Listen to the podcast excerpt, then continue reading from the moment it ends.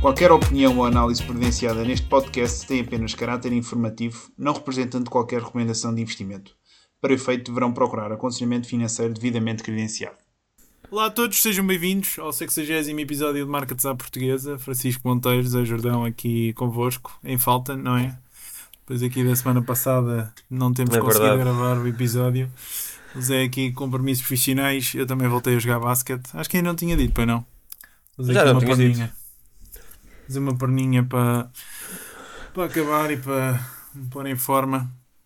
Um, a ver se também ajuda aqui a, a equipa que está a passar aqui períodos mais conturbados. Um, de resto, viste o Super Bowl aqui? Não, não vi. Pensava que eras é, um grande é fã muito... de futebol americano. Não, não sou, não sou um grande fã de futebol americano. Vi, um dia, vi uma vez um, um Super Bowl que adorei mas depois os outros que vi foram absolutamente horríveis. Por isso, pá, nem acho que seja um bom desporto, sinceramente. Acho que aquilo nem sequer se devia qualificar bem como desporto, mas, mas pronto. Porquê? És daqueles que considera que as artes marciais também não são um desporto, que é só andar Não, não, não, nada disso. O que eu acho é que é um desporto que é uma atividade que, uh, pá, tu tens ali uh, papéis ultra definidos Uh, tipo, tens os running backs, pronto, essa malta corre bué, mas tens ali. É muito pouco complexo, cada um sabe exatamente as corridas que tem que fazer. Uh, tens quatro tentativas para andar 10 jardas para a frente. Tem, se falhares, aliás, se falhares três vezes. Uh, epá, é tudo muito pouco complexo, digamos assim. É um desporto muito. É pouco. Cada um tem uma tarefinha, estás a ver? É tudo muito especializado e depois tens lá uns gajos que são assim pesadões lá no meio é uh, pá, não, não sei, não me parece um desporto. Claro que é um desporto, claro que eles são atletas, mas para mim. E que atletas? Pá, mas não acho que seja comparável a futebol, por exemplo, ao rugby, vá. Acho que são desportos muito mais dinâmicos e complexos. Eu, da minha parte, hum, acho que tem muitas interrupções, infelizmente. Sim, já para não falar disso. Mas, mas sim, também não percebo aquelas pessoas que não acompanham a época e depois vêm só um jogo a cada ano, só por ser, entre aspas, o Super Bowl. E lá está. É um bocadinho a, a, a americanização da, da, nossa cultura também, não é? De certa forma, sim, já importámos o Halloween, também foi uma coisa que nunca celebrei, que agora começa-se a celebrar aqui nos países ocidentais. Esta questão do Super Bowl Sim. também é mais um exemplo disso. Mas este Super Bowl acho que foi o bateu recordes de audiências e o Super Bowl tinha vindo a perder audiências eh, por causa da Taylor Swift e lá do a sério? Travis Kelsey, acho que sim. Taylor Swift, olha, isto é que está aí um grande negócio, pá. Mesmo a sério. Mesmo a sério. Li, eu li um artigo aqui há uns meses sobre isso, a, a faturação que ela, que ela tem é uma coisa estupenda. Um, aí de resto, entrevistas do Putin, viste também não? Esta semana. É pá, só vi clipes no Twitter que passaram uh, e é pá, e acho que ele é, ele de facto é, é muito bom uh, em manipulação e, e, na maneira de que domina o espaço mediático quando ele está no espaço, nesse espaço mediático, não é? Na entrevista vê-se que ele dominou completamente o Tucker Carlson, não, não deixou fazer as perguntas que ele queria e, e quando ele fazia perguntas que queria, uh, aquilo era desviado, de repente vai contar a história dos últimos mil anos da Ucrânia para justificar a invasão, para dizer que é tudo que Ucrânia e Rússia tudo faz parte do mesmo povo, e, e ainda gozou com o Tucker Carlson, essa parte achei engraçada. Uh, pronto, acho que não. Epá, gozou porque disse-lhe ali, houve ali um momento em que ele lhe disse, uh, gozou que o Tucker Carlson tinha tentado entrar na CIA e não tinha conseguido. Uh, eu não me lembro disso, por acaso. Yeah.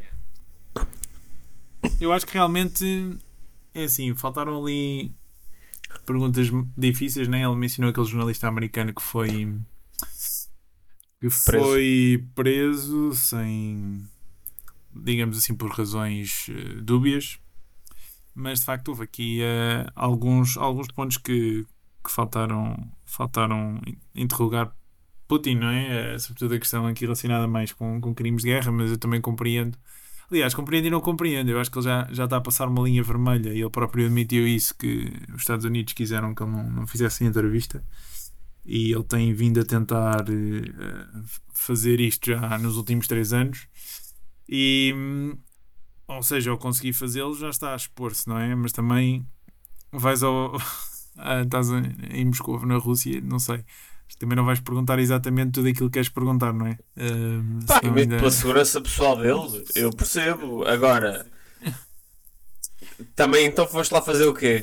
Eh, foste lá levar uma lição de história mal amanhada, uh, foste lá uma lição de propaganda e de, de, um gajo que sabe ser entrevistado e levar a conversa para o uh... ah, pá, mas independentemente de ser mais propaganda, menos propaganda, acho importante também teres o. Lá está, o outro lado da questão e, não, depois claro que sim, certo. ficas, já chegas. Tínhamos, disse, eu acho que foi um ano antes da invasão, ou oito meses antes da invasão, o Putin tinha feito um artigo, escrito um artigo muito longo a explicar estas coisas todas. Ou seja, é, pá, não sei, é tudo muito dúbio para mim. Uh, não é dúbio, as razões dele, eu, razões dele, eu acho que ele está a inventar razões, a razão dele é, é imperialista, ponto. Acho que ele quer uh, recuperar uh, o, o, pronto, os territórios do Império Russo, ou da União Soviética, whatever, pá, como quiser chamar.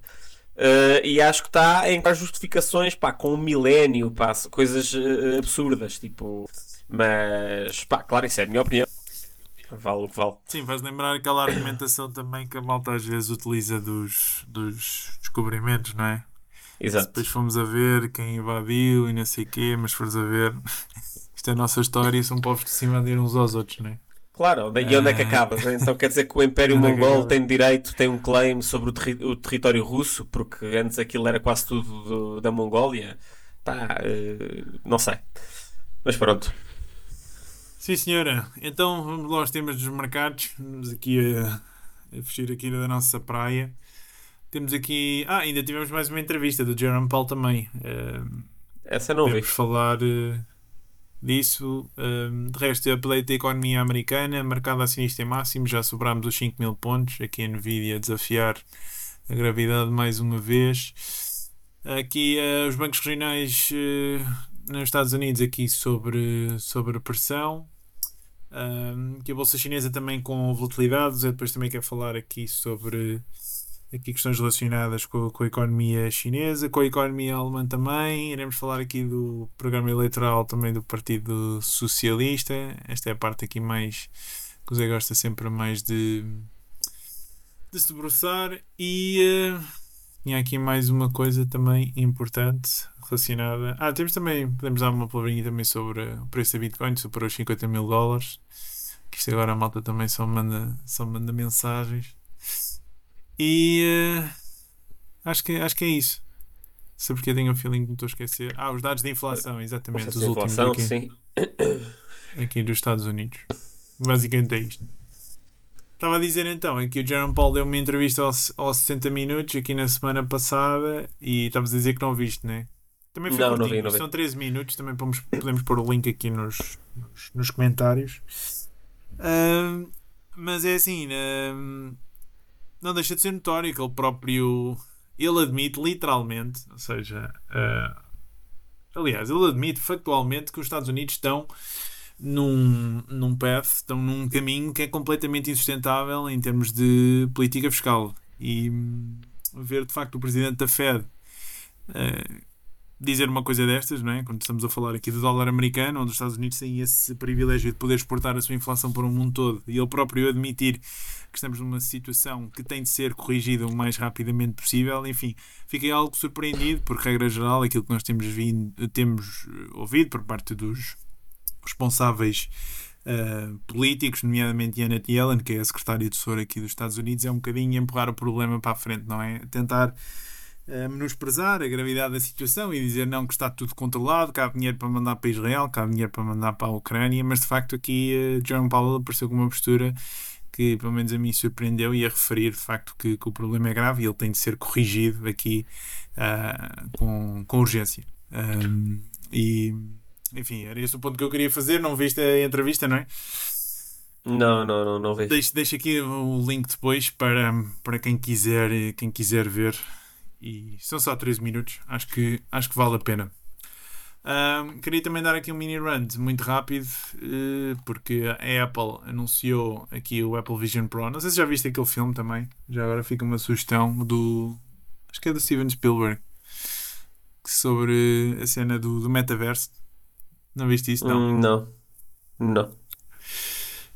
É que isto é estamos, estamos a. Estamos a, a a evoluir para um mundo desse género muito rapidamente. E eh, no Twitter apanhei aqui umas imagens das pessoas utilizarem então aqui os, os novos óculos da Apple, os Apple Vision Pro, que para já, primeiro, custam, acho eu, no mínimo 3.500 dólares. Ou seja, é uma batelada de dinheiro.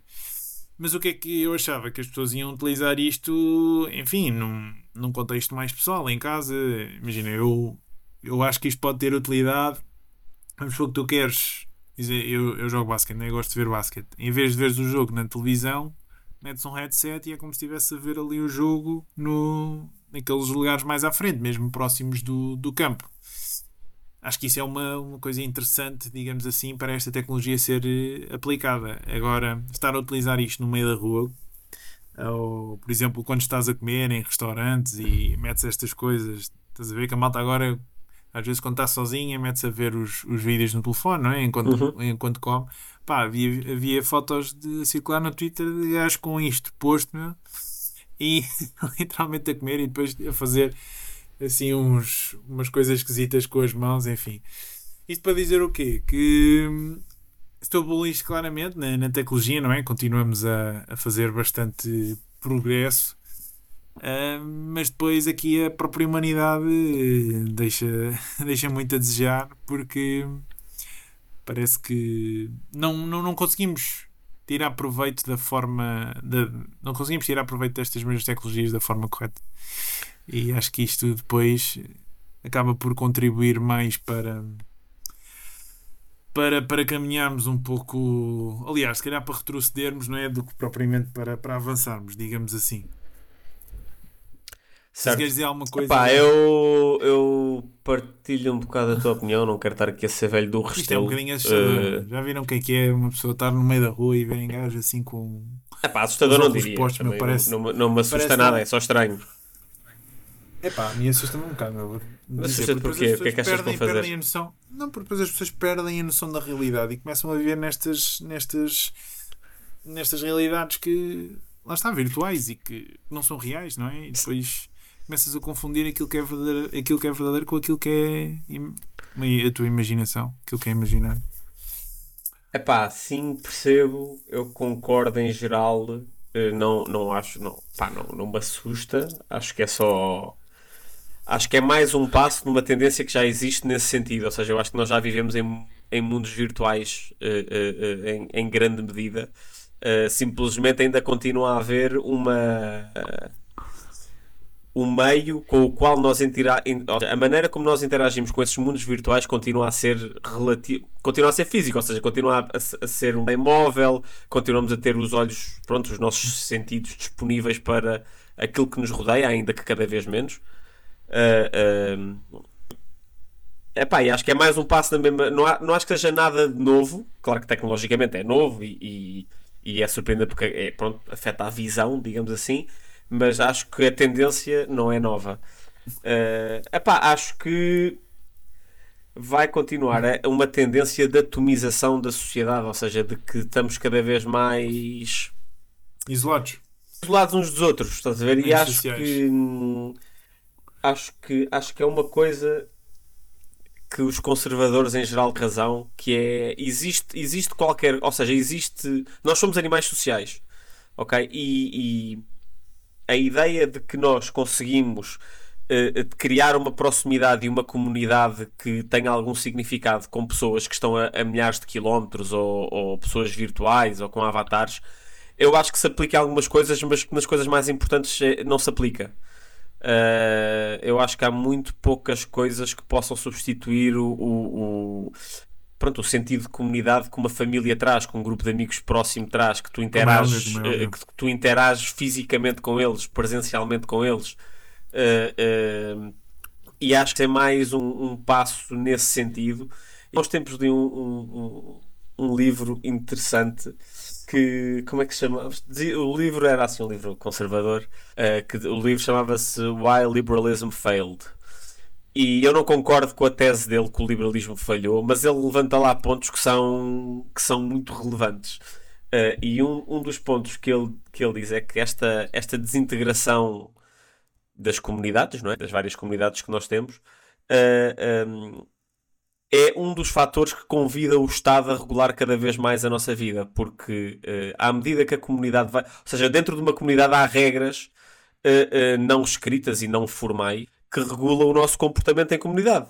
Ou seja, é muito mais difícil, nós já falamos disso aqui algumas vezes, é muito mais difícil eu, eu aldrabar o, o, alguém da minha, da minha aldeia, vá, meus, onde os meus pais vivem, onde os meus amigos vivem, onde toda a gente naquela zona conhece a mim, aos meus pais, aos meus amigos uh, do que aldrabar alguém na internet que, tá, que vive noutro continente. Uh, um, com quem tens relações sociais. Atomização da sociedade e esta uh, desintegração das, das comunidades, que, pronto, família, amigos próximos, essas coisas, uh, fazem com que seja cada vez mais preciso haver um agente forte que eh, regula a relação entre pessoas porque deixam de ser as normas cada vez, claro que continuam a, continua a ser muito regido por normas sociais, mas é, é, é cada vez menos regido por normas sociais, o nosso, o nosso uh, uh, sim, as nossas interações sociais, convidando o Estado a ter que regular essas interações. Ok. Confesso que. Como é que se chamava o livro? Why Liberalism Failed. Ok. Vou dar uma vista de olhos Vou ver então qual é que é a argumentação aqui do autor. Patrick Dinin. Uhum. É este tipo? É isso. Ok, fica feito então aqui o rant. Passadas aqui as dificuldades técnicas, passamos aqui para os próximos temas. Queria dar aqui uma palavrinha, não é? Sobre o programa social, o programa social, não, o programa eleitoral aqui do PS, não era? Uh, sim, é uma coisa, é uma coisa muito rápida. Casa própria, tu que acompanhas aqui estes assuntos mais do que eu e que. E acho que a malta também gosta de falar sobre isto. Um, pronto, o PS apresentou o programa no domingo, acho eu. Ainda não tive a oportunidade para ler o. o pá, nunca vou ler o programa todo, né? que estes programas normalmente são centenas de páginas. Vou, vou ver assim os resumos. É só uh, chat GPT para fazer um volume. Exato. Mas a primeira medida. A, vá, a primeira medida, assim, a medida mais sonante foi que o Estado, uh, que o Pedro Nuno Santos vai propor que o Estado sirva de, de garante uh, ou de fiador do, de quem esteja a fazer compra da primeira casa. E, e eu acho isto verdadeiramente uma, é, é inacreditável para mim como é que de, da esquerda à direita Uh, manda eu, fora, eu, Zé, manda fora, manda fora. eu acho que da esquerda à direita, o único partido que ainda consegue ter alguma coisa a dizer de jeito sobre isto é a iniciativa liberal. Uh, uh, porque todos os outros, quando é óbvio que o problema é um problema de oferta, é óbvio para a maior parte das pessoas, porque lá para o Bloco de Esquerda e para o PCP o problema não é oferta, é especulações e outras coisas, mas para PS, razão, PSD, Iniciativa Liberal, Livre, CDS, já tudo assumiu que o problema é a oferta qual é que é a solução? Vamos subsidiar a procura. É, é, é a solução para a, eh, eh, a, maior parte destes partidos, inclusive a Iniciativa Liberal. Eu acho que o único ponto que a Iniciativa Liberal que os outros não têm é uh, uh, o foco na, na ah pá, nos, nos prédios devolutos todos do Estado, que não, estão a, que não têm uso nenhum no meio de Lisboa. Uh, uh, e eles agora têm que começar a fazer uma campanha um, a pôr tipo um, um, um, cartaz à frente desses prédios, a dizer aqui podiam viver pessoas prédios vazios que são do Estado. Um, mas toda a gente reconhece que é um problema de oferta e a solução de todos é vamos subsidiar a procura. Que a única coisa que vai acontecer com subsidiar a, em subsidiar a procura quando há problemas de oferta é aumentar ainda mais os preços. Não, não vai resolver problema nenhum. E, e é, é, fascinante para mim como da esquerda à direita. Uh, uh, todos eles estão a, a, proposta é subsidiar a procura, subsidiar a procura, subsidiar a procura. Ninguém fala em eh, fora a iniciativa liberal da parte dos licenciamentos, de usar o parque, o, de aumentar o parque habitacional público, precisamente com esses prédios devolutos que não estão a ser usados para nada. Uh, e eu acho de facto fascinante. Sim, senhora, eu por acaso, relativamente ao programa eleitoral do PS, apanhei aqui. Uh uma questão que me pareceu interessante que o neste caso o Partido Socialista propõe a questão das portagens e outros fundos empresariais como uma possibilidade para financiar aquele sistema de pensões E, uh, enfim, ainda Usar portagens para financiar tipo, uh, uh, pensões? Segurança social, sim, exatamente. Criativo. E, sim, sim, lá está. Queria, era isso que eu queria salientar. Está-se a puxar aqui os, digamos assim, os sumos cerebrais da criatividade aqui por parte da, da malta do, do PS, não é? Que, que ainda e provavelmente será governo. E isto para dizer o quê? Um, queria parabenizar, porque de facto, ao menos, não é que esteja a concordar necessariamente aqui com, com a solução apresentada, mas pelo menos estão a reconhecer que existe um problema. E acho que é uma, um ponto que, que, que temos de, lá está, dar, dar os. bater palmas e dar aqui os, os, os devidos. Uh, as, as devidas parabenizações, os louros porque, como disse, já, já está a reconhecer um problema. Acho que já é, acho que já é bom. Concordo, concordo. Não, não, não. Não, sei, não, tinha, não, não tinha visto essa medida, mas concordo que de facto é uma maneira deles reconhecerem que as coisas não estão assim tão bem na segurança social como, como se diz. Exato. Passamos ao próximo tema. Um, aqui o. Sim, o mercado acionista também, a S&P 500, rasgou aqui os 5 mil pontos, impressionante. Lembro-me quando rasgou os 4 mil e uh, já tínhamos ficado assim na altura, enfim, foi, foi após o crash aqui do Covid e tivemos aquela recuperação aqui no ápice. E, enfim, 4 mil pontos.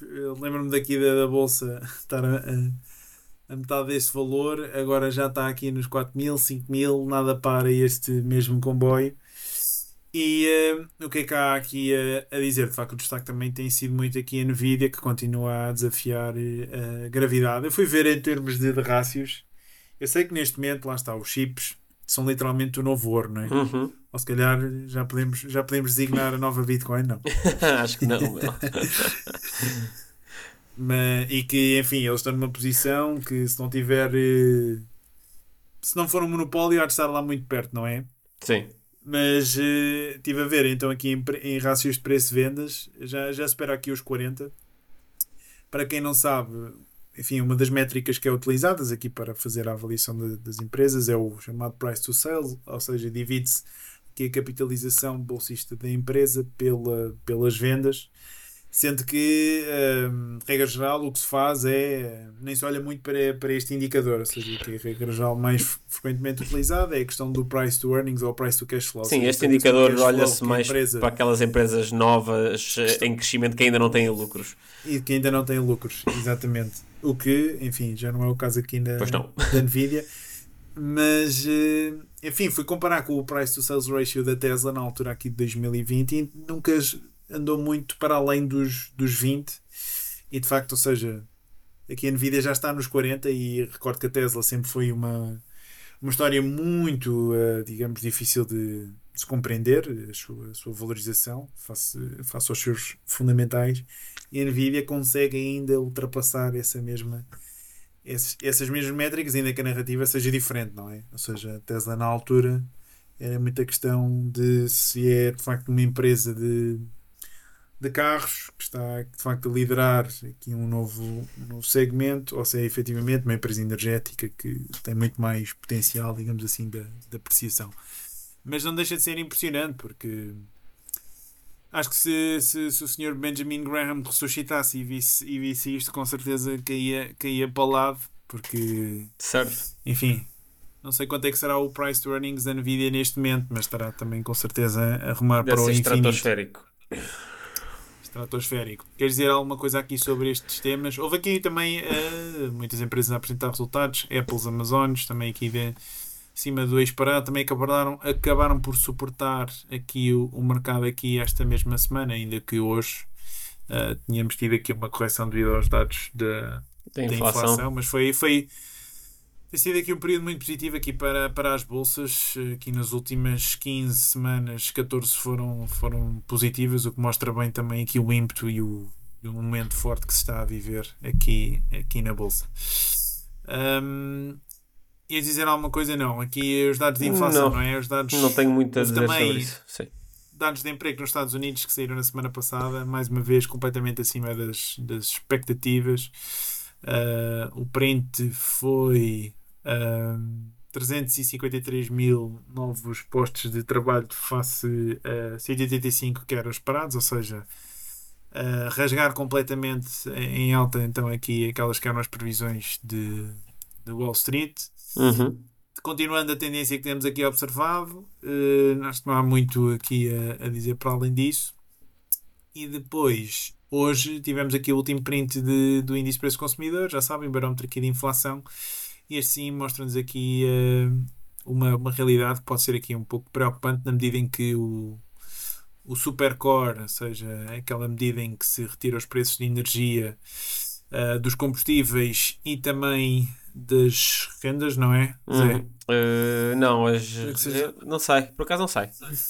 Eu acho que as rendas se mantêm. A ideia é sempre medir aqui a, a, inflação e descurar aqueles componentes que são mais voláteis. Uhum. E uh, a Fed e os bancos centrais têm olhado aqui mais para esta métrica para perceber, entre aspas, as, as verdadeiras e as reais dinâmicas da inflação, porque se nós, enfim, colocamos o, o preço dos combustíveis neste, neste mesmo cabaz, acaba por influenciar aqui a, a, variação global e a verdade é que o preço dos combustíveis acaba por, por ser uma, uma variável mais exógena uh, em termos daquilo que da, em termos da atuação dos bancos centrais, não é? E também foi muito por aí que houve muita, muita crítica relativamente aqui à política restritiva que os bancos centrais tinham vindo a, a aplicar. Um, mas isto para dizer que de facto o Supercore subiu para 4,4%, o valor mais alto desde meio de 2023. Tinha registrado aqui valores abaixo dos 4% e teve agora um disparo, o que, enfim, em termos mensais, 0,7%, um valor também que já não se via desde meados de 2022, que está aqui a ilustrar uma, uma possível reversão da tendência então aqui nas pressões inflacionistas. E é por isso que, que aqui uh, o, a bolsa acaba por estar a cair hoje, dia 13 de fevereiro, e está Sim. a ter também aqui uma, uma, uma correção aqui mais, mais, mais notória. Sim. Mais expressiva. Queria dizer também, antes de passar a palavra, muita gente fica com esta. Lá está, o mercado em máximos será a boa altura para vender não é? Porque tu tens sempre aquela sensação psicológica que se o mercado está em máximos não é propriamente uma boa altura para comprar. Mas é? o mercado Porque... passa a maior parte do tempo em máximos. Exatamente, era esse o ponto que eu ia fazer. Por acaso há um artigo bom do Nick Majuli, o autor do blog of Dollars and Data, que por acaso ele escreveu um livro que também é baseado nos Sim. artigos dele, Just Keep Buying. Também não sei se já, já recomendei, vale muito a pena. Se lerem esse livro do Just Keep Buying e o Random Walk Down Wall Street, do Sr. Mal Malkiel. Sim uh, ficam muito bem preparados no que diz respeito a tudo o que é investimentos na vossa vida. Esses dois livros e fica, fica arrumado. Se calhar com mais o, o do John Bogle e onde ações, enfim. Mas enfim, fica, fica a recomendação de Just Keep Buying. É isto para dizer. Ele tem um artigo muito bom que fala sobre isto. E, e sim, regra geral, o mercado quando atinge máximos, renova máximos e renova máximos. E apesar de lá estar, da história aqui ser se calhar um, escapar, digamos assim, àquela que é, que é a regra, e se calhar poderemos estar perante uma correção, até porque, enfim, temos aqui uma série de variáveis que acrescentam volatilidade e incerteza aqui à economia e aos mercados. A verdade é que, historicamente, aquilo que, que se tem vindo a suceder é que os Só, mercados acabam por renovar esses eu tenho aqui um Tenho aqui um fun fact para ti. Eu não sei se isto do, veio do Nick Majuli. Eu ouvi no podcast do Animal Spirits. De, eu não sei se isto veio do Nick Majuli ou de, outro, pronto, outra pessoa qualquer mas uh, houve um, pronto, um destes analistas uh, do FinTweet que testou, ou seja, qual é que seria a diferença de rentabilidade de uma pessoa que só comprava o S&P 500 nos dias em que o S&P 500 atingia máximos versus uma pessoa que comprava todos os dias. Uh, pronto, precisamente para testar essa, essa, esse raciocínio do ui, está em máximos, se calhar é bom, é bom acalmar-me. Uma pessoa que só compra no, nos máximos teve uma rentabilidade melhor do que uma pessoa que está sempre a comprar. Uh, ok, isto não, não quer dizer, obviamente, que devem só comprar quando, quando está máximo, mas a, a, ideia desse teste que ele fez, dessa regressão, era precisamente mostrar aquilo que o Francisco estava a dizer: de que uh, uh, quando o mercado atinge máximos, a tendência é para atingir novos máximos, não é para. o mercado não cai, não cai significativamente com muita frequência, é, é uma ocorrência relativamente rara. e as pessoas que normalmente vendem à espera de uma altura melhor para comprar podem esperar muito tempo e perder muitos retornos e mesmo depois, quando, quando chega a cair, eh, eh, não cai o suficiente para compensar aquilo que se perdeu no, eh, entretanto. Por isso, nós já dissemos aqui várias vezes que time in the market é melhor do que timing the market. e acho que as pessoas que jogam esse jogo do timing estão-se a enganar elas mesmas. Uh, uh, se os profissionais estão a enganar eles mesmos, pessoa, pá, não profissionais então uh, estão-se a enganar vezes 10. Já agora, por curiosidade, ele, o próprio Nick Majolil fez essa mesma análise em Bitcoin, em, enfim, com onde as correções são mais agressivas, e ele chegou também à mesma conclusão que o mercado acionista. Mais vale a pena, tá, mesmo comparando em, em máximos e fazendo, digamos, o, o dollar cost averaging quando existem as, as correções, acaba por ser uh, mais vantajoso do que tu estás à espera, digamos assim, do DIP e fazeres as, as compras após uma correção. Acho que era de 10, 20% que ele fez já não me lembro exatamente, mas ele fez o backtest da, dos dados todos e o, meu ponto que é que é fazer é mesmo com um ativo mais volátil e com drawdowns mais significativos, compensa mesmo assim estar sistematicamente presente no, no mercado e não estar a tentar apanhar os, os, os máximos e os mínimos. Eu vou ver se encontro também esse, esse artigo que ele fez e vamos deixar aqui nas, nas notas. Certo, um... mas regressando à questão da inflação, hum, pronto, ou seja, não sei se te lembras, mas nós tínhamos falado disso aqui, tínhamos falado disto no início do temos, ano. Temos. Uh, e tu também já tinhas mencionado isto antes, mas no, no início do ano falámos grande, mais, mais, mais disto do que eu lembro-me da conversa que nós tivemos de que havia malta que estava já a deitar os foguetes antes da festa e que nós na altura tínhamos dito é pá, que a coisa de facto parecia estar a correr melhor do que, do que se esperava, mas que se calhar ainda era demasiado cedo para estar a dar a guerra como, como concluída. E, e, e de facto, alguém que olhe para o gráfico da inflação nós já tínhamos falado aqui que, que, no que toca à inflação core, que é assim a medida que eles mais observam, uh, as descidas tinham sido cada vez mais pequeninas, ou seja, e, nos últimos 4 meses passou de 4 para 3,9%. Uh, e, e, e, no que toca à inflação, desde junho que, que está à volta dos 3%, que não baixa dos 3%. Ou seja, já são 8 meses de valores ali à volta dos 3%. Isto também não sei até que ponto é que, puxando um bocadinho a casseta atrás de um tema que nós também falámos algumas vezes no ano passado, não vai ser uma maneira de levar os bancos centrais a, a assumirem um target diferente dos 2%. Uh... Apanhei uma entrevista de alguém aqui em Portugal a dizer isso. Um doutorado qualquer, um PhD, a, a falar que os bancos centrais ainda atualizam para 2,5%, 3%. Pois, uh, e não sei se não será isso que pode vir a acontecer. É verdade. Uma coisa que eu também queria dizer, só voltando aqui um bocadinho atrás, para a malta que se calhar mostra aqui alguma preocupação, já sabem, sem recomendações de investimento, mas mostrarem alguma preocupação pela questão da concentração, digamos assim, dos ganhos na, da bolsa serem, sobretudo, lá está, nos, nas chamadas nas sete magníficas, né? nas Magnificent Seven. Uhum podem também alocar. Provavelmente já existe um ETF, quase certeza, do, do SP 500 em essa chat. Tenho, ponho as minhas mãos no fogo relativamente a isso, ainda que não, não tenha confirmado.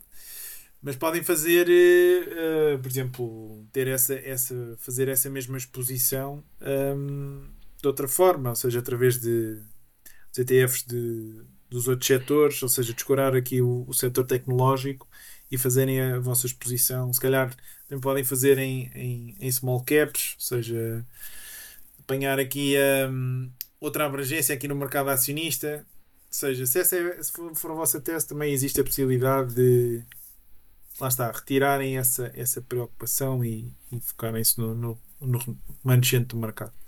Só fazer esse ponto que agora lembrei-me também, certo. que acho importante. E assim, inflação, grande, risco 2024 e vamos ver o que é que, o que, é que isto traz. Uh, também não tenho muita coisa aqui a acrescentar àquilo que disseste. De resto, uh, continuamos aqui com, com volatilidade aqui nos bancos regionais. Creio que falámos disto no último episódio, mas houve aqui um, um banco que está a passar por aqui por mais dificuldades, que é o New York Community Bank Corp. Curiosamente, foi um dos bancos que fez parte da aquisição aqui dos ativos do Signature Bank, foi um dos bancos que caiu então aqui em 2023. Uhum. Um, e sim, aqui a passar por, eh, por dificuldades. Já há aqui rumores de que estão a falar aqui com os reguladores da Fed. A Moody's reveu também aqui em baixa a sua dívida para, para lixo. Há aqui também preocupações de exposição aqui ao, ao setor eh, imobiliário. E, enfim, creio que esta situação não irá de, de todo, uh, digamos assim, ser ultrapassada magicamente, até porque também houve aqui algum contágio aqui para, para a Europa, houve aqui também um banco alemão que, cujas ações acabaram por uh, cair também essencialmente 15, 20%, que é o, tem aqui o nome, Deutsche Pfandbriefbank, também tem exposição então aqui ao, ao setor, setor imobiliário. Ou seja, aqui também volatilidade. Volatilidade e. Uh, Sim, mas por acaso uma coisa eu vi, apanhei um tweet muito engraçado uh, que estás a, questão de, a falar dessa questão do imobiliário de, de escritórios uh, que tem causado muitos problemas a, a, a, bancos, mas tem graça a ver como ao mesmo tempo uh, uh, há uma escassez brutal de, de espaço para viver, ao mesmo tempo em que há uma abundância brutal de espaço para trabalhar. Uh, e, e pronto, não sei, parece-me que há uma oportunidade de arbitragem qualquer, mas, Sim, mas... com certeza já está a acontecer. Pois. Não, não, não, tenho, não tenho a menor, a menor dúvida. Uh, ah, havia aqui também um ponto que querias fazer sobre a China, né? A China que também, eh, enfim, tem sofrido aqui bastante volatilidade. Um, também aqui na, na, sequência aqui dos, dos comentários de Donald Trump também esta semana, que referiu que, que irá impor então aqui tarifas uh, na ordem dos 60% aqui nos bens chineses. Aqui as, as ações chinesas, enfim, sofreram aqui quedas brutais aqui nos. Uh, não sei exatamente quando é que Trump disse isto, mas foi aqui também uma semana muito negra aqui para. Para, para, para a bolsa chinesa, numa altura em que a própria Nvidia já me vale mais do que o próprio do que o, todo o mercado acionista chinês. Não sei se, se apanhaste também esse dado. Isso, isso. Mas sabes um fun fact? Uh, um fun fact, não sei se é assim tão fun fact, mas o, o a bolsa chinesa, desde a sua, da sua criação, está. Uh, uh, que foi, acho que foi em 1990, qualquer coisa assim, está a perder eh, dinheiro uh, desde, desde que foi criada. Que é uma coisa muito engraçada, porque também há uma, há uma tendência, nós já falámos disto aqui também algumas vezes, mas há uma tendência muitas pessoas a, a assumirem que quando a economia está boa, a bolsa também vai refletir isso. E, e, pronto, desde os anos 90 a China já deve ter multiplicado por 5 ou 10 vezes o seu PIB e a bolsa não foi a lado nenhum, eh, até perdeu, até perdeu valor. Um, mas sim, o que eu queria uh, uh, falar sobre a China epá, está um bocadinho relacionada com a Alemanha. não sei se tu viste, mas houve um artigo da Bloomberg. Uh, e o, a Bloomberg até tem poucos artigos que estão abertos, ou seja, que não são para subscritores, e este está de facto aberto. que falava sobre basicamente que a Alemanha estava na iminência de deixar de ser uma potência industrial por causa da, da crise energética. E, Epá, o artigo não é, não é revolucionário, mas basicamente fala com várias. puxa vários exemplos de empresas que estão a descontinuar as operações na Alemanha porque simplesmente não é rentável exportar a partir da Alemanha porque é demasiado caro. Como o trabalho já, já é mais caro na Alemanha, uh, mas a produtividade era tão alta que compensava. A partir do momento em que os preços de energia dispararam, deixou de valer a pena e, e está a haver muita desmantelação de fábricas e coisas assim do género. Um, e, e o Financial Times, ao mesmo, ou na mesma semana, acho que foi na semana passada, lançou um artigo a falar sobre. Ah, só uma coisa. O, além desta questão da energia, o maior cliente, uh, uh, ou é o maior ou é o segundo maior cliente da, da indústria alemã, é a China eu já disse aqui uma outra vez que a Alemanha tinha sido dos únicos países do mundo que tinha conseguido manter uma balança comercial positiva com a China, ou seja, exportava mais para a China do que importava. Porquê? Porque a China importava imensa maquinaria pesada para precisamente para alimentar as suas fábricas uh, e para aumentar a sua produção. A crise na China está a afetar estas importações, ao mesmo tempo que a indústria chinesa está em, de alguns uh, bens, como por exemplo os carros elétricos e os painéis solares, estão a inundar o mercado mundial uh, uh, com produtos bastante mais baratos do que aqueles que são produzidos na, na Europa. E o Financial Times escreveu um artigo muito interessante que delinea uh, epá, de uma maneira muito clara e concisa a, a, maneira como a China desenvolve política económica, política industrial, aliás. Uh, que é muito parecida à, à, maneira como o Japão e a Coreia do Sul também faziam essa política industrial. E a, e a maneira é, é a seguinte: subsídios, ou seja, o, o Estado identifica uma, uma indústria estratégica. Em 2009 eh, definiram os carros elétricos, os painéis solares e, e outras, coisa, outras coisas como os, uh, os semicondutores e uh, a aviação comercial como indústrias estratégicas. O Estado subsidia essas indústrias estratégicas, ou seja, empresas que queiram entrar nessas indústrias estratégicas são altamente subsidiadas. No, no artigo do Financial Times, eles dizem lá um exemplo que no pico dos subsídios, um carro elétrico era subsidiado em 19 mil euros pelo Estado. Cada carro elétrico produzido. 19 mil dólares, aliás. que é um, é, um, é um montante brutal. Um, e o que é que eles fazem? Eles com isto atraem muitas empresas para o setor. Uh, o setor torna-se. Uh, começa, essas empresas começam a produzir para aproveitarem esses subsídios. De repente, o que é que acontece? O setor começa a ficar inundado de carros, uh, de todo, de carros ou de, de, bens. Eu agora estou a falar do exemplo dos carros, mas é, é um bocado transversal. De carros de vários, várias qualidades diferentes, de alguns de boa qualidade, outras de péssima qualidade. E o Estado chinês depois começa a dizer: Ok, então agora vamos deixar de subsidiar os carros que tenham uma distância, que tenham uma autonomia inferior a 300 km. E de repente há uma série de empresas que vão à falência porque seus subsídios não conseguem sobreviver e essas, as, as, as fábricas dessas empresas são então adquiridas a preços, ao preço da chuva pelas empresas mais eficientes. E através desta dinâmica, ah, claro, eh, as empresas estrangeiras estão obviamente eh, eh, impedidas de receber qualquer um destes, destes subsídios e há muitas barreiras proteccionistas. Uh, à medida que as empresas eficientes vão ficando cada vez mais eficientes e, e, e o Estado vai reduzindo e reduzindo e reduzindo subsídios, uh, pronto, os que sobram são assim os sobreviventes, não é? As empresas mais eficientes, apesar de terem uma capacidade instalada brutal muito acima daquilo que é necessário, uh, depois o Estado que faz, levanta as barreiras, quando, quando o Estado acha que a competência técnica de, dessa indústria já é suficiente para, com, para competir contra as, as, empresas internacionais, levanta as barreiras proteccionistas, por exemplo, aceitou que a, que a Tesla fizesse fábricas e vendesse carros uh, no mercado chinês, um, mas ao mesmo tempo começa a inundar o mercado. Uh, uh, pá, e a Tesla, nós já falamos disto aqui há, há umas semanas, mas a Tesla que estava numa trajetória muito forte no que toca a crescimento, uh, no último earnings call disse basicamente que uh, as perspectivas de, de, crescimento vão ser muito inferiores àquilo que nós estávamos à, espera anteriormente, e isso é em grande medida porque o mercado está a ser inundado de carros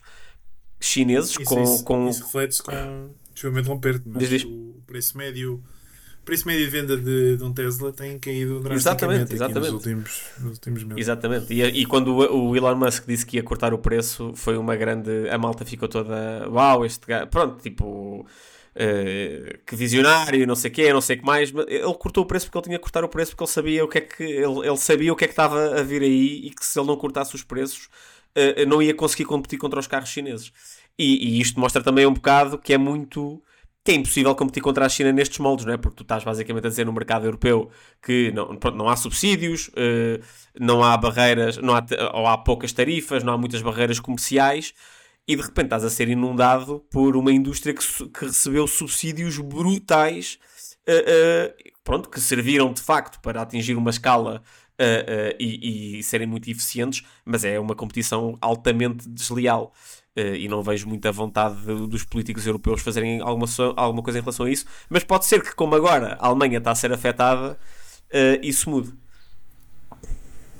Sim, vamos ver. Sabes que eu tenho a, a, impressão que isso acaba por acontecer de forma geral aqui um pouco em todos os setores. Ou seja, a verdade é que há sempre, de certa forma, algum tipo de intervenção estatal num determinado setor que depois faz com que essas mesmas empresas, esses mesmos, esses mesmos países acabam por ter uma, uma vantagem competitiva que de certa forma acaba por ser, por ser injusta, não é? Eu, eu, a questão, por exemplo, aqui agrícola, aqui mais do setor agropecuário, toda a gente sabe que os Estados Unidos, em termos de exigências sanitárias, têm, têm um. Enfim, têm requisitos uh, que são, são inferiores, digamos assim, em termos de controles de qualidade e essas coisas todas desse género, não é? Uhum e como tal acabam por conseguir eh, produzir a preços mais, eh, mais competitivos e é nessa ordem também que creio eu a União Europeia, lá está, não sou um expert do assunto, mas a União Europeia também impede ou impõe aqui muito mais barreiras a essa comercialização desses produtos americanos aqui em solo europeu. Certo. Ah, mas creio que essa situação será mais exceção à regra do que aquilo que, que deverá acontecer, uh, lá está, frequentemente, uh, ou na maioria dos casos. Ok, ok, ok. Que é, Desculpa. Há, de facto não, acho que o, o que haverá uh, que acontecerá na maioria dos casos a nível mundial é que lá está, tens essa interferência por parte dos Estados em algum, algum setor em particular, uhum. depois acaba por criar concorrência desleal quando abres esse, esse mesmo setor ao mundo ah, e vives nessa, nessa, nessa concorrência globalizada. Depois é muito complicado, digamos assim, ajustares para, para um cenário que seja, digamos, justo.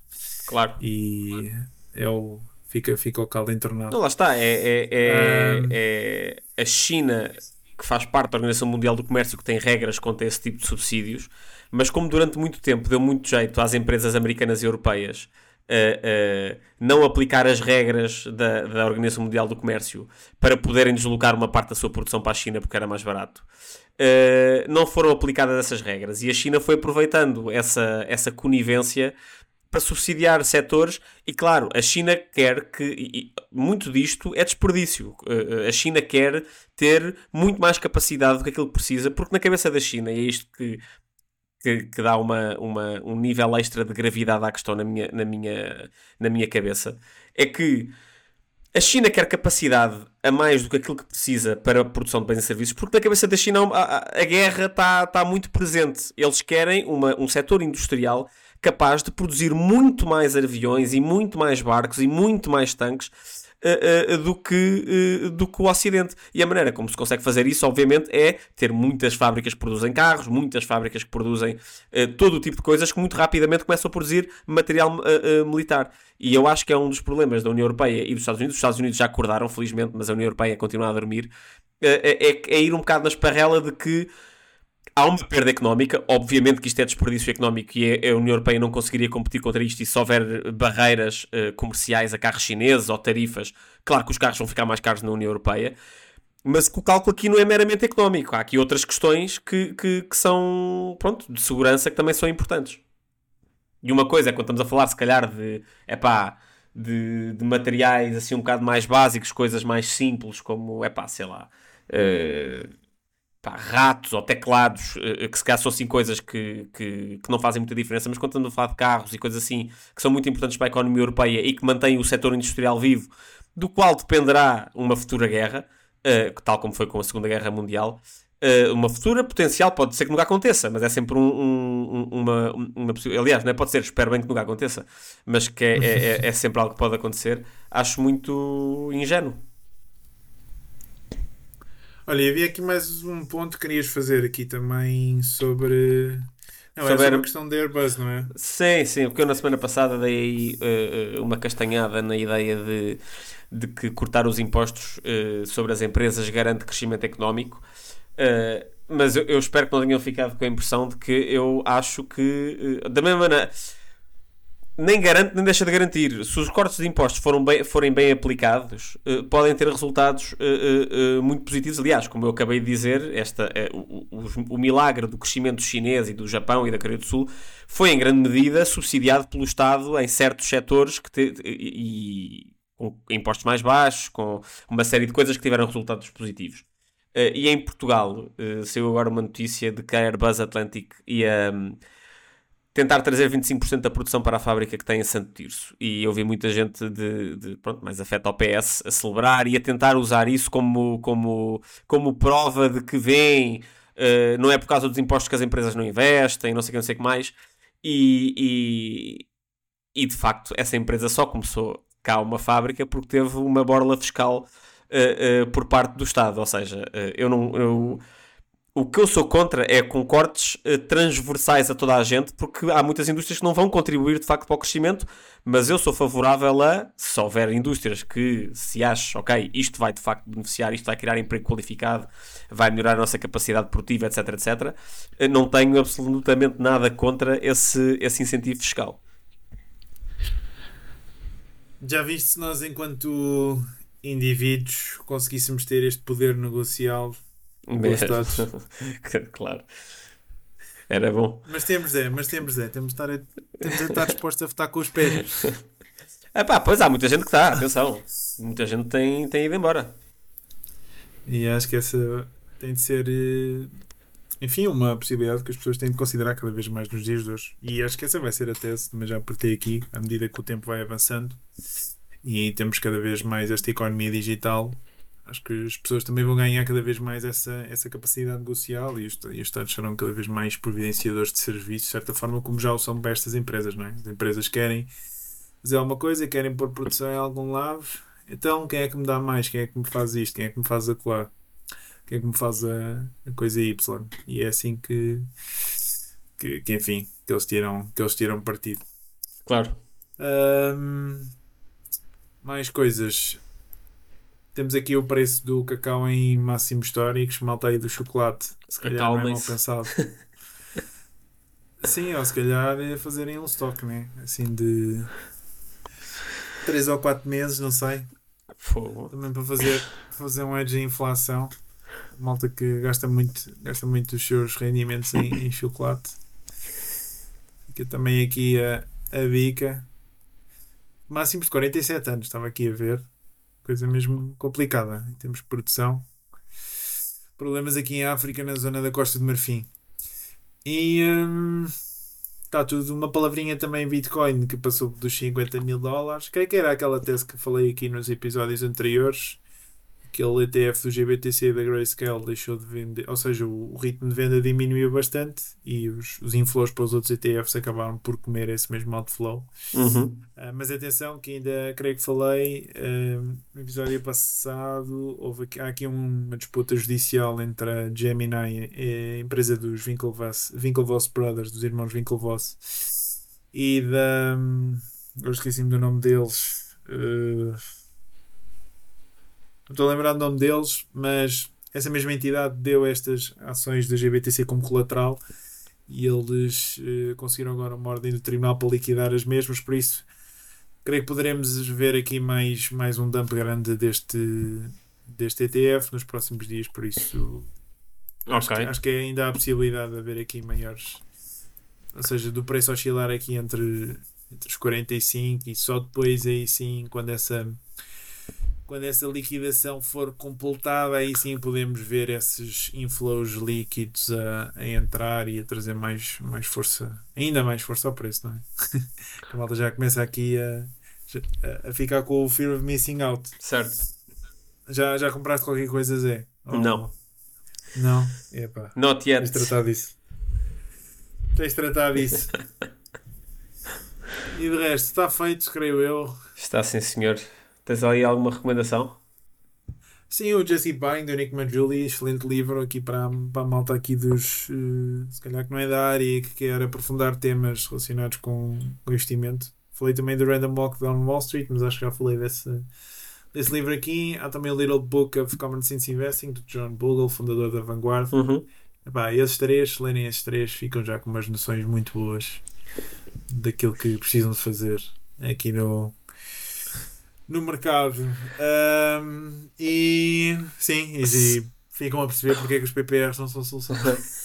Se alguém quiser. Um se alguém quiser. Fogo, sabes, vez... Desculpa lá, diz, diz, diz, por acaso eu agora lembrei-me é que eu fui aqui um, ao site de, de, dos pronunciadores de PPRs e é, e é gritante, é, é mesmo assustador porque eles metem lá o, o benchmark, neste caso é o, o índice de referência de ações mundiais e outperformance é uma coisa ridícula. Outperformance do, do, do benchmark. Certo. Ou seja, ou seja, a underperformance do próprio fundo.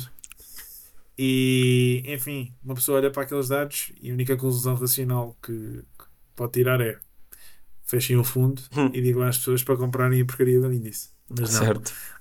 Claro, continuam aí com o esforço de marketing para, para continuar a atrair fundos. Certíssimo. Pá, a minha recomendação vai um bocadinho no sentido contrário do Francisco, que é se alguém quiser, se alguém tiver interesse e tempo de fazer investimentos mais uh, uh, pronto, individuais em empresas. Uh, este livro, o You Can Be, o, o título é péssimo, mas o livro é ótimo. You Can Be a Stock Market Genius, do Joel Greenblatt. Um, o livro é mesmo excelente porque isto são. O Joel Greenblatt é um dos melhores gestores de, de, de fundos uh, de sempre. Se eu não me engano, ele teve durante hum, 10 anos um retorno de 50% anuais. Ou seja, isto é, é, é, um. É brutal. Ou seja, basicamente cada euro investido transformou-se em 52 euros. Um, um retorno de 50 vezes uh, uh, o dinheiro. Esse é o tipo do Little Book, Book That Beats that the Market. Beats the Market também é um excelente livro. É, mas aquela este... coisa do Return on Equity. Return on Invested Capital e o, o Ai, o, não é o price, to earnings, é o price to operating. É, é o, não é earnings, é, é bit, acho eu. É EV to EBIT. Uh, yeah. É combinar essas duas coisas. Combinar essas duas coisas. Mas este livro aqui é mais uh, no sentido de. Esse livro, esse livro estás a falar é mais quantitativo, este aqui é mais qualitativo, porque ele mostra exemplos mesmo do, investimento, do, do processo de investimento dele e casos reais. E ele mostra aqui como é que é de facto o processo de investimento, como é que é o processo de avaliação de uma empresa, como é que ele identificava oportunidades uh, com casos concretos e reais, não é? que ele investiu e fez muito dinheiro, uh, e a explicar o que, é, o que é que naqueles casos lhe chamou a atenção. E, e, eu acho que além de ser um, pronto, um excelente livro em geral, é um livro diferente porque mostra mesmo o que é que ele estava a fazer, ao, para onde é que ele estava a olhar dentro das empresas, o que é que lhe chamou a atenção, como é que se fazia esse trabalho, esse tipo de coisas. E não é preciso matemática avançada, não é preciso nada disso, é preciso ler com atenção as coisas e, e e pensar. Tempo. E tempo, exato. Muito tempo. Sim, senhora, estão feitas as nossas recomendações. Mais um episódio fechadíssimo. Chegamos aos 60, Zé. Palmadinha nas costas. É isso mesmo. E voltamos então aqui para a semana. Esperamos nós.